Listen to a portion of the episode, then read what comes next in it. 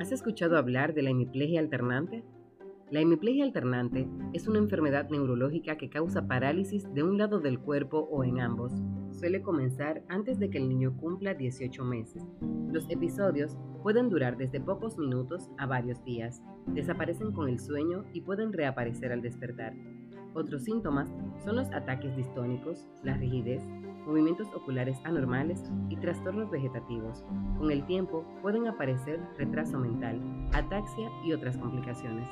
Fue el 18 de enero del 2012 cuando se descubrió que la mutación del gen ATP1A3 causa el 80% de los casos de la enfermedad.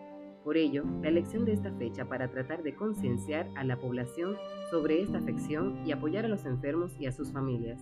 Actualmente no existe tratamiento para esta enfermedad y se hace un llamamiento a la investigación para conseguir una cura.